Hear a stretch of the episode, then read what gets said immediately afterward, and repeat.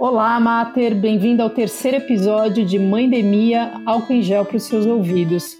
Hoje o tema é como lidar com as emoções na quarentena. Para conversar com a gente, trouxemos a Maíra Escombate, psicóloga e terapeuta de casais e famílias. Ela é integrante da Lumos Cultural e da Casa Curumim. E a Marília Toledo, que é médica e psicanalista, que trabalha com antroposofia e é especialista em saúde mental materno-infantil e também faz parte da equipe da Casa Moara, ou seja, duas feras. Participam do episódio comigo hoje também a Lívia Piccolo, que é a nossa querida redatora da Mater News. Para quem não conhece, a Mater News é uma newsletter diária, você recebe gratuitamente, consome a leitura em apenas 7 minutos e é um produto muito, muito bacana. Nossa comunidade já está contando com quase 9 mil mães e nós começamos em dezembro. Então, se você não recebe ainda nossa, nossa newsletter, é uma oportunidade para receber. Só ir no maternews.com.br. Em três segundos você faz o seu cadastro e começa a receber diariamente a news pela caixa postal. Bom, Maíra e Marília, super obrigado pela participação de vocês. Eu queria perguntar uma coisa, já que vocês têm tratado de família, de ansiedade, de uma série de coisas. Tem uma pesquisa que eu li em relação à China que aumentou o número de divórcios lá depois da, da quarentena prolongada deles. E a gente, ao mesmo tempo, vê várias piadas e, e até artigos eu já li de gente acreditando que teremos um baby boom o uh, que, que, você acha, Maíra? Tá mais para divórcio tá mais para maternidades lotadas? Oi, gente. Primeiro, grata aqui pela troca. Olha, eu tenho visto as duas, dois movimentos acontecendo, assim, não, não exatamente né, de maternidades lotadas, mas de casais mais vinculados ou com uma cumplicidade aparecendo mais uma proximidade física também acontecendo. É, isso não necessariamente precisa ter filho, né? Só se quiser mesmo, porque depois vai ter que cuidar para a vida toda, né, do filho. Mas eu tenho visto também casais que estão com uma crise é, bem extrema, né? Fica mais evidente muita coisa aí, a sobrecarga, né? Muitas vezes, geralmente na mulher, e isso vai, eu acho que são crises que podem ser bem produtivas para que a gente se transforme enquanto sociedade, né, enquanto cultura. E tenho visto isso acontecer também. Tenho visto também pessoas na terapia individual que contam do, do que estão vivendo em casa.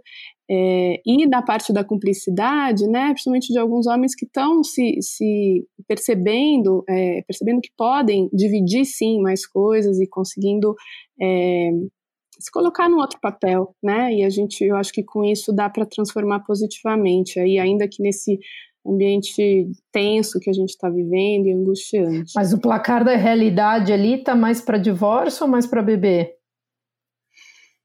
Olha, das pessoas que eu estou acompanhando, é, acho que está um pouco dividido, viu? Tem, tem divórcios aparentes também, mas ainda está tudo recente, né? E claro. vamos ver. Acho que é porque acaba, a gente acaba ficando numa situação de se você tinha no passado alguma sujeirinha embaixo do tapete, isso em relação a relacionamento, acaba, nessas horas acaba aparecendo, né? Porque você está ocupado, você está o dia inteiro fora e distante, é uma coisa, né? O seu, seu seu tempo de embate é menor, digamos assim. Embate é uma palavra forte, mas. É, Sim, a área de atrito, né? A, a área de atrito, fica... exatamente. E, agora, e na confinação não tem muito jeito, né? Não tem para onde escapar. Legal. E você, Marília? Ah, você perguntou aí como é que estava o placar. Eu tenho visto que, principalmente nas famílias nas quais a mulher e o homem estão fazendo home office, as mulheres estão à beira de um ataque de nervos. E eu acho que isso tem a ver com o que a Maíra trouxe, que é a questão da sobrecarga, né? Que é uma coisa que a gente conversa tanto, né? Da sobrecarga, da sobrecarga mental sobre as mulheres. Porque as mulheres estão agora em casa fazendo home office e também estão responsáveis pelo homeschooling, pelo home cleaning, pelo home cooking.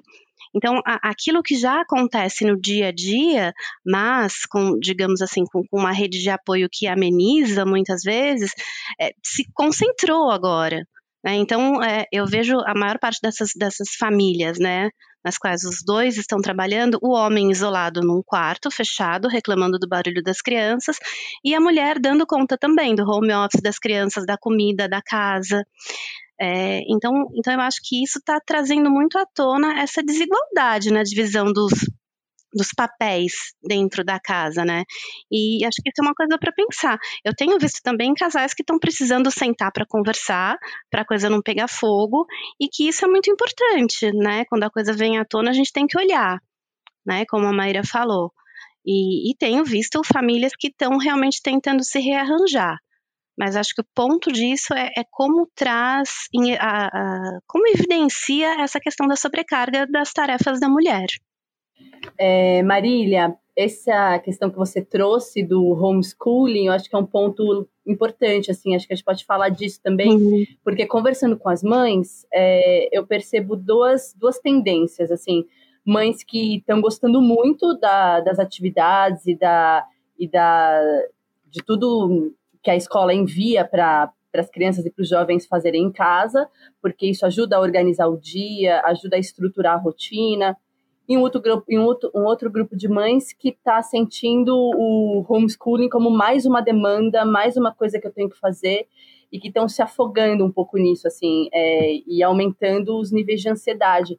E todo esse cenário é muito novo, né? Então, como, como lidar com isso? Assim, o quanto a gente tem que investir em, em colocar as crianças na, nas atividades que as escolas estão enviando, ou e quanto que a gente afrouxa isso?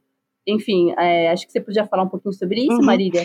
Bom, eu acho que pensando na, na, na, nas crianças pequenas, né, nas crianças que estão no jardim da infância, a gente sabe que a principal tarefa de uma criança pequena é brincar, e não qualquer brincar, um brincar muito específico que é o livre brincar. Né? O livre brincar ele vai é, trazer para a criança tudo o que ela precisa para se desenvolver do ponto de vista físico, do ponto de vista cognitivo, do ponto de vista emocional. Então a gente não, não precisa necessariamente é, direcionar tarefas para criança pequena. Eu tenho visto amigas que têm crianças em, em maternal, em jardim, receberem materiais das professoras, é, por exemplo, desenhos, é, aqueles desenhos contornados para criança pintar. Uh, bom, primeiro que isso é uma atividade direcionada, né? Se a gente for pensar na questão do, do, livre brincar, da livre produção, a criança ela tem que experimentar as cores primeiro, né? É, agora, é, eu vejo que isso tem muito a ver com uma questão da produtividade? A professora tem que fazer alguma coisa. O que, que uma professora de jardim da infância de maternal vai enviar de tarefa para casa da criança? Ah, um desenho para pintar. E é porque a gente está vendo, isso, isso eu acho que também traz à tona uma questão, que é o quanto a educação é uma mercadoria. A professora está lá na casa dela também tendo que dar conta dos filhos dela, da comida, da limpeza e, e de tudo, mas ela tem que produzir. Então ela vai lá e ela, não estou falando que as professoras estão mandando qualquer coisa, mas ela tem que mandar algo. Então, eu acho que a gente tem que, que olhar de uma outra forma para essa questão da educação agora, né? Os maiores têm mais facilidade para lidar já com, com essas, com essas aulas online. E daí tem famílias que se viram melhor, tem famílias que não. Eu confesso muito honestamente que se eu tivesse, por exemplo, um filho adolescente tivesse que auxiliar na, na lição de, sei lá, de trigonometria, ia ser um fracasso total. Então, eu acho que, que a gente tem que entender que a gente está vivendo um momento ímpar, que nunca ninguém viveu. E a gente tem que tirar o gesso. Né? A gente tem que tirar o gesso e, e, e deixar né, cada um se adaptar e viver da forma que, que dá certo.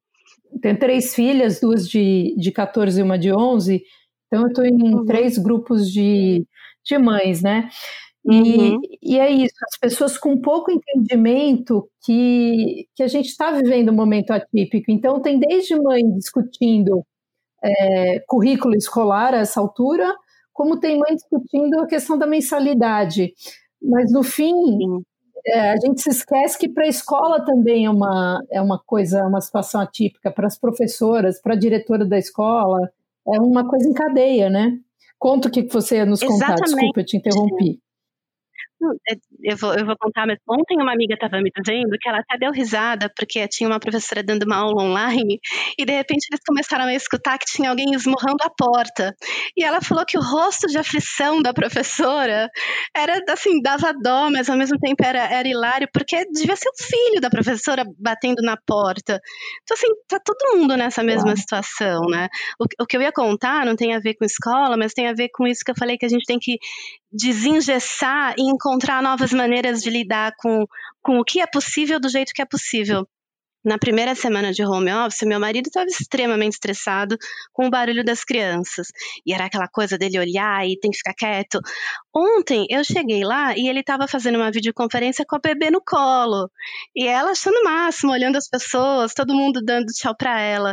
Porque eu, eu tive que sentar com ele e falar: olha, tá todo mundo na mesma situação que você. Os filhos do teu chefe lá na, na França também também estão em casa. Então vamos desengessar. Né? Acho que isso também tem a ver com, com o que a gente estava falando né, anteriormente das, das relações, de como é que elas vão, mesmo das relações dos casais, né? Enfim, a, a gente tem que, que ir costurando de um jeito novo. E eu acho que rigidez, que essa rigidez, que as coisas têm que continuar funcionando, que a gente tem que continuar produzindo, não, não cabe nesse momento que a gente está descobrindo um jeito novo de viver. Com todo mundo confinado em casa e com essa avalanche de notícias, né? Acho que os níveis de ansiedade em todo mundo estão maiores. E como é que a gente faz para não passar essa ansiedade para as crianças? Isso eu acho que é uma preocupação bem presente assim na cabeça das mães que, que vocês teriam a dizer sobre isso, assim? Bom, eu percebo que a ansiedade é um estado que a gente entra, né, mentalmente, fisicamente, emocionalmente, e acho que o primeiro, primeiro passo é, é tomar consciência desses processos, é poder também contar para as crianças quando a gente percebe isso acontecendo, perceber que né, o coração acelera, a respiração fica mais curta, o pensamento está projetado para um futuro, pensando em coisas mais difíceis no futuro, né? Não é o que está acontecendo no presente. Se a reação é de medo no presente, ela nos protege muitas vezes, mas a ansiedade ela está lá no é uma projeção de futuro e aí às vezes acopla um monte de sensação e de emoção e aí sim as crianças podem entrar nesse bolo e ficarem ansiosas também, ficarem no mínimo confusas, né, com o que a forma como a gente está reagindo ou se expressando, às vezes a voz fica mais estridente também, isso tudo, claro que cria um campo, né, mais tenso, mais ansiogênico. É, Agora, de novo, eu acho que isso é uma responsabilidade de pai e mãe, ou de, de todos os cuidadores, não é só da mãe, né? Não é, não é também algo que é contagioso, assim, no sentido eu não posso ficar ansiosa. É, isso, essa questão do que a gente sente passa para o filho, às vezes é muito opressor também, porque a gente começa a bloquear o que a gente está sentindo antes de dar o tempo de sentir, de tomar consciência disso. Então a gente pode primeiro tomar consciência, dar o tempo do corpo de processar essa sensação, soltar o ar ajuda muito. Né? A gente conta para o nosso sistema nervoso que está tudo bem nesse momento, e a gente pode brincar com os filhos disso também, aquela brincadeira de cheirar a flor e soprar a vela. Se a gente faz isso ali bem presente isso é um, é um modelo de regulação, né, de, de sensação, de fisiologia, e a gente pode ir se acalmando junto com eles e aí não criando esse campo ansiogênico junto com eles. Né? Acho que é mais ou menos por aí. Marília, quando a gente, por exemplo, eu tenho três filhas, uma é mais ansiosa e ela sempre me pergunta, mãe, quando que a gente vai poder sair? Uma vez um, uma pessoa me falou que para pessoas ansiosas, que tendem a, a ser mais ansiosas, uh, o negócio é você dar uma resposta, ainda que não seja a resposta definitiva, mas é melhor para a criança ter alguma resposta do que ficar sem resposta nenhuma, que é, ah, filho, eu, a mamãe não sabe, na verdade eu não sei. Como é que é? é? é? melhor ter alguma resposta ou ter a resposta verdadeira? Bom, eu acho que a, a gente alguma resposta que eu digo assim, é, vamos, é, olha, possivelmente na sexta-feira ou possivelmente em duas semanas, ainda que o cenário mude, mas que isso acalmaria a criança de algum jeito. Uh, para a criança, eu acho que a gente tem sempre que lidar com a verdade. Para criança, para adolescente, com o adulto, enfim, a gente tem sempre que lidar com a verdade. Uma coisa que eu, que eu gosto muito é de trabalhar com o que a criança tem, né? Então, quando a criança te pergunta uma coisa, perguntar o que, que você acha. Isso é uma coisa muito legal, porque a criança, ela tem sempre hipóteses sobre as coisas. A criança pequena, principalmente, tem hipóteses incríveis e mágicas e maravilhosas, e é muito legal a gente deixar a criança colocar essas hipóteses, né? Um, então, é, é, legal quando a criança te pergunta alguma coisa, o é, que está acontecendo? O que, que você acha? E daí você pode ir ajudando a construir com as imagens que ela traz, né? É, a pessoa que é muito ansiosa, não é legal a gente colocar uhum. uma perspectiva de tempo. Ah, daqui duas semanas. Se você fala daqui duas semanas, ela vai ficar esses 14 dias sofrendo, esperando essas duas semanas. Pode ser que daqui duas semanas realmente a gente possa sair de casa, mas ela vai passar uhum. duas semanas ansiosa contando os dias, né? E, e, às vezes a resposta é eu não sei. A mamãe não sabe, uhum. o papai não sabe. Então, o que será que a gente pode fazer por enquanto, né? É, essa, essa questão da ansiedade, é, o, o que a Maíra trouxe é, é, maravilhoso, porque é isso, a gente está. Eu, eu, tenho visto muita gente falar sobre aquele filme A Vida é Bela, do Roberto Benini. Acho que todo mundo deve ter assistido, né? De uma uhum. família que está presa num campo de concentração e o pai cria um mundo Sim. mágico para o filho não perceber a, a, a violência que eles estão vivendo, né? Dá para fazer isso? Não dá não dá para fazer isso, né? Nós somos humanos, nós temos sentimentos. E as crianças, as crianças, é, é importante a gente saber que as crianças espelham e ressoam. Né? A criança ressoa o que está dentro da gente e a criança espelha o que a gente faz. Agora, isso não pode deixar a gente em pânico, porque a gente está tá liberado ficar com medo, está liberado ficar ansioso. A gente tem que assumir isso que a Maíra trouxe lindamente, a responsabilidade. A gente tem que agir com responsabilidade, não agir com, com pressão. Então, o que, que é a responsabilidade? Né? É, é, segurar as pontas, que é uma coisa que a gente tem que fazer sempre com a criança. Né? Tem, uma, tem uma imagem que eu gosto muito do, desenvol, do, do desenvolver né? Que imagina que esse desenvolver diz respeito ao tirar um envoltório. A criança quando é bebê, pequenininha, quando está se formando, ela está lá dentro da nossa barriga, ela está protegida por um escudo físico. Ela nasce e daí essa essa proteção que a gente passa uhum. a, a dar para ela passa a ser com o nosso cuidado. Né? Então a gente vai cuidar e vai cuidar principalmente do que? Do emocional da criança né? Porque o emocional da criança rege todo o resto, o físico, o cognitivo. Então, esse desenvolver é a gente tirar esse envoltório aos poucos. A criança, ela precisa sim ser protegida, ser blindada. Então, isso é uma coisa que não é só para os tempos de pandemia, é para todo dia. Né? Na medida do possível, não é para a gente ficar falando de dificuldade financeira, na frente da criança, para a gente ficar falando de assalto, de morte, de não sei o que. A criança precisa ser preservada disso, né?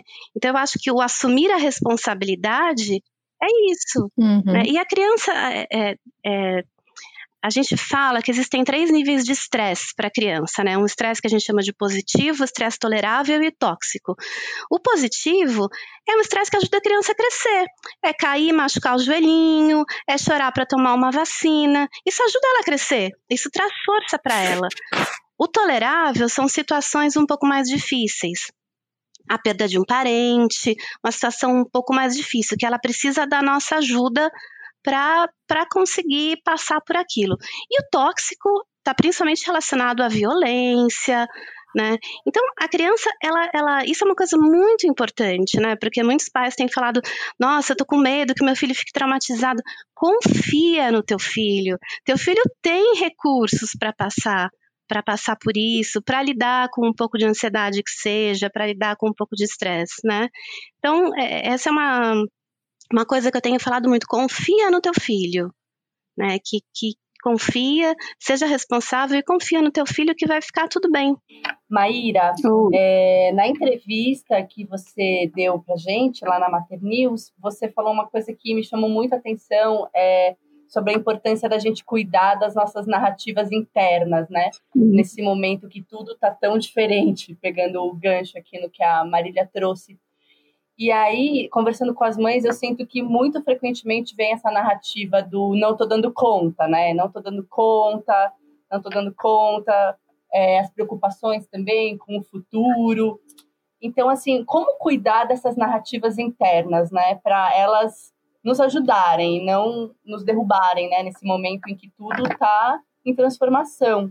Sim, eu acho esse conceito eu trago assim um tanto é, da, da, terapia narrativa, da terapia sistêmica e também da comunicação não violenta. Quando eu vou entendendo, a gente vai pode ir entendendo que para uma não violência externa a gente precisa de uma não violência interna. Né?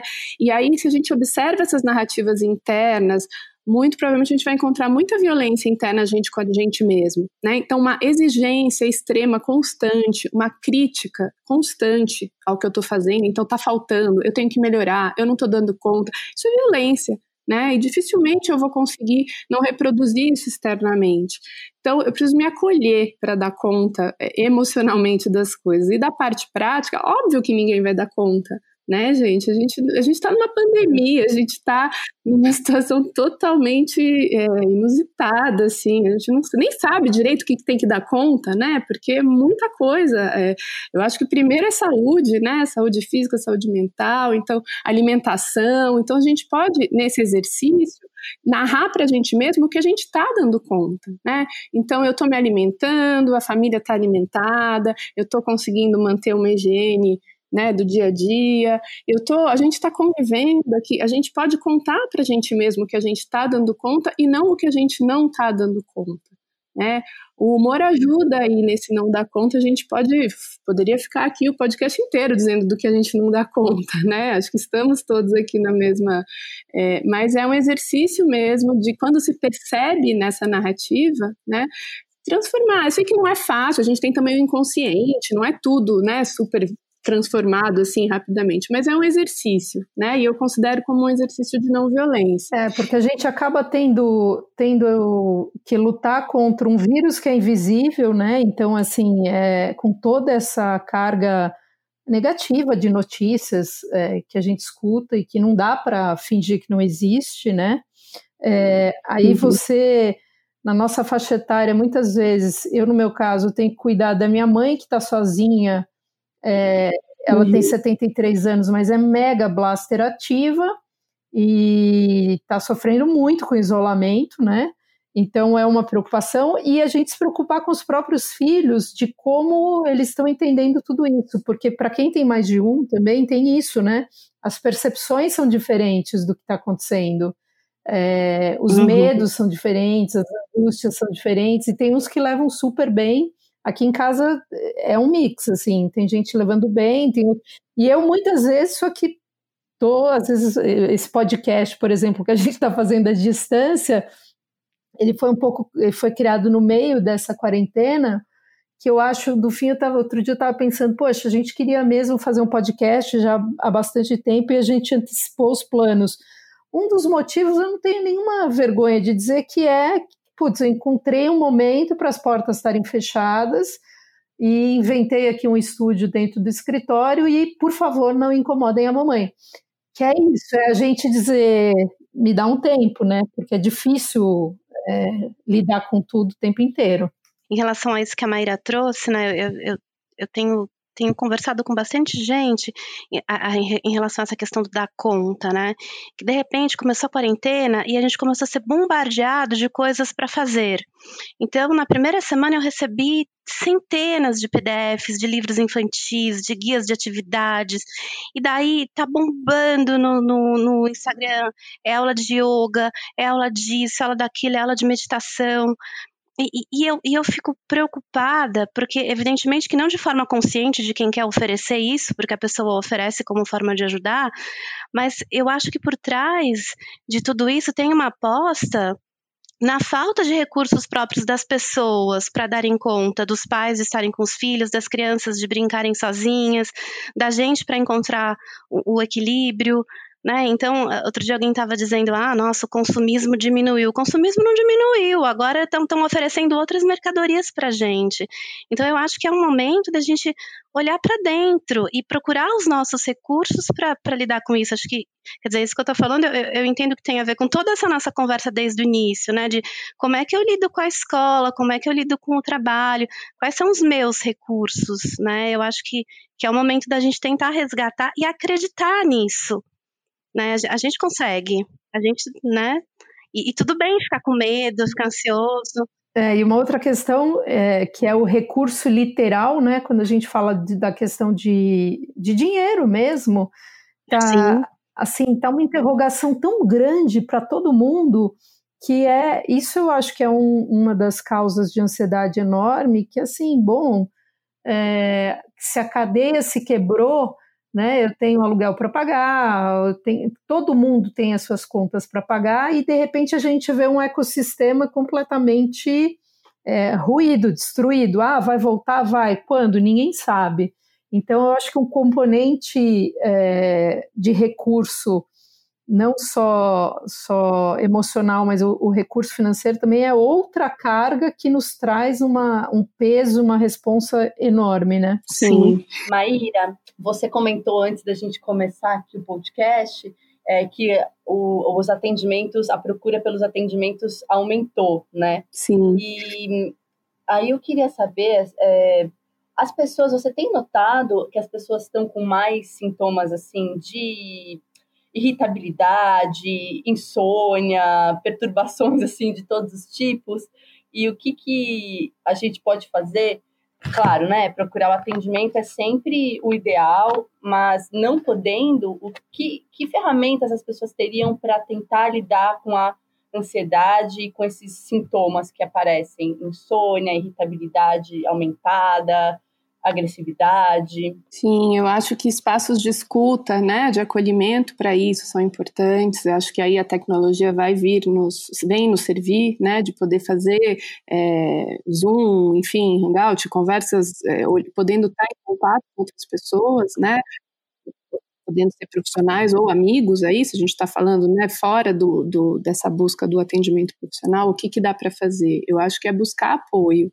E aí tem uma questão do apoio físico também. Né? A ansiedade ela é um estado que a gente entra mentalmente, fisiologicamente, né? E emocionalmente. O corpo vai respondendo a pensamentos que estão projetados num futuro e num futuro catastrófico, né? Muitas vezes, na maioria das vezes, ou no mínimo difíceis. Só que não é o que a gente está vivendo no presente. Quando é a ansiedade, é diferente do medo real. Quando ele vem, ele nos protege muitas vezes. A gente age ali num círculo de, de proteção. A ansiedade, ela está nesse quadro aí de pensamento futuro, mas o corpo reage no presente, reage às vezes com falta de ar, com taquicardia. Então eu posso ficar consciente dessas respostas fisiológicas, eu posso soltar o ar, isso é bem importante. Quando a gente solta mais o ar, mais até do que a gente inspira, a gente conta para o nosso sistema nervoso que está tudo bem. Porque não sei se vocês já perceberam, né? Quando a gente se assusta, a gente prende o ar. E isso vai gerando também, vai alimentando as respostas de estresse do corpo. Né, no momento. Então, soltar esse ar é importante, e aí isso com as crianças também é, é, é um exercício interessante de fazer na brincadeira. Então, tem aquela brincadeira de cheirar flor e soprar vela, mas não é só propor para eles, é a gente fazer também, né? Então, e o sopro aí da vela precisa ser uma coisa que, que solte mesmo nosso ar e a gente pode também sentir o apoio dos pés né, na, no chão, a gente pode movimentar mais os pés, mais a, a base de apoio físico, porque isso costuma ativar mais o nosso sistema parasimpático, que é o que vai trazer uma regulação aí de, de calma, né, e ajudar o, o, sistema simpático, que é o que fica mais ativado aí nas respostas é, ansiosas, né, então é uma autorregulação que a gente pode acompanhar no nosso corpo nesses processos de ansiedade. Agora, vocês sentem que, claro, que a gente tem uma coisa agravada pelo, pelo coronavírus, mas vocês vinham sentindo nos atendimentos ao longo dos, dos, últimos tempos que tem uma espécie, a gente vê assim, uma espécie de crise global de saúde mental? Parece que ansiedade, depressão é, virou, viraram os grandes males assim desse século. e que isso se agrava com, com o corona ou, ou é piro? Eu acho que está tudo mais evidente, né? Mas são processos de, de são crises aí, muitas delas a gente já estava vivendo e agora a coisa está intensificada, né, nessa pandemia, falando de saúde mental. É como se tivesse a fratura mais exposta ali, é isso? Isso. Ah, o, o, número, né, a incidência, é, tanto de depressão, burnout, principalmente. Burnout é o. A gente falava da depressão como o mal do século, burnout atualmente é o mal do século, né? É, isso, isso fala de como, como que a gente está fazendo as coisas né? Como é que a nossa sociedade está se organizando? E de repente é muito louco, porque vem uma coisa e fala para a gente parar. Né, o número de casos de burnout subiu. Burnout é, é, é aquela coisa por conta do trabalho, né? De exaustão, de estresse intenso por conta do trabalho. E, e uhum. no momento em que isso está explodindo, vem algo aí, vem esse vírus que faz a gente parar, a gente olhar para dentro, a gente reduzir, as coisas fecharem, enfim.